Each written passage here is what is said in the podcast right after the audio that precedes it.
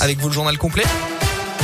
Et à la une ce matin, il risque la réclusion criminelle à perpétuité. Nordal Lelandais sera jugé à partir de lundi pendant trois semaines aux assises de l'Isère à Grenoble pour le meurtre de la petite Maëlys, 8 ans et demi. C'était dans le Nord Isère en août 2017 à un mariage, mais aussi pour des faits d'agression sexuelle commis sur deux de ses cousines mineures et l'enregistrement et détention d'images pédopornographiques.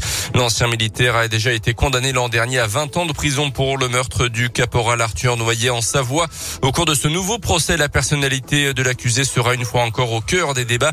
Une véritable épreuve, évidemment, pour les proches de la petite Maëlys. Maître Fabien Rajon, avocat de sa mère et de six autres parties civiles, membres de sa famille, les accompagne depuis plusieurs années. L'attente principale de mes clients, c'est que la justice, la, la cour d'assises, prenne toute la mesure de la dangerosité de Nordal Lelandais. Parce qu'au fond, mes clients, comme tous les invités euh, à ce mariage, ont été trompés par euh, Nordal Lelandais. Et leur crainte, eh bien, c'est que Nordal Lelandais ne puissent parvenir à tromper les jurés de la cour d'assises, comme eux-mêmes ont pu être trompés ce soir, euh, mariage d'août 2017. Le procès aura lieu du 31 janvier au 18 février devant la cour d'assises de l'Isère à Grenoble. Dans l'actu également en Auvergne, une trentaine de surveillants du centre pénitentiaire de Moulins en grève. Hier, ils ont formé une chaîne humaine symbolique entre la route et le mur d'enceinte. Un mouvement intersyndical qui avait pour but de dénoncer des conditions de travail devenues intenables selon les syndicats. Le 16 janvier, l'établissement avait notamment été la cible d'une projection à destination d'une cour de promenade où se trouvait une vingtaine de détenus.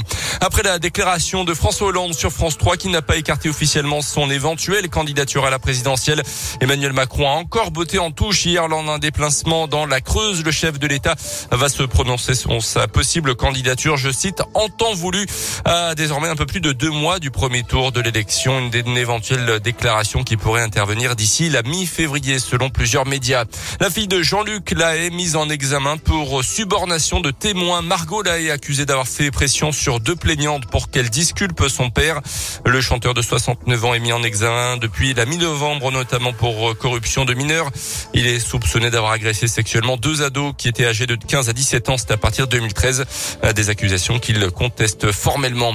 Le Conseil d'État a suspendu hier l'arrêté du gouvernement interdisant la vente de la fleur et de la feuille de chanvre chargée en CBD. C'est la molécule non psychotrope du cannabis. Une interdiction qui était contestée par euh, de nombreuses entreprises du secteur.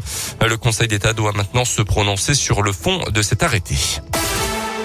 Les sports et euh, du de l'athlétisme avec euh, après la persiste russe Anzelika Zidorova, championne du monde et vice-championne olympique. Les organisateurs du All-Star Perche de Clermont se sont assurés de la venue d'une autre championne olympique. Celle-là, c'était à Tokyo l'été dernier. L'américaine Cathy Najot sera bien à Clermont le 19 février. C'est un samedi pour la septième édition du All-Star Perche. Et puis du tennis avec les premiers quarts de finale à l'Open d'Australie. Nadal joue en ce moment contre le Canadien Denis Chapovalov. À suivre également ce matin Gaël Monfils, le Français face à l'Italien Matteo Berrettini. Ça sera pas avant 11h tout à l'heure. Ça Berrettini. Berrettini, si.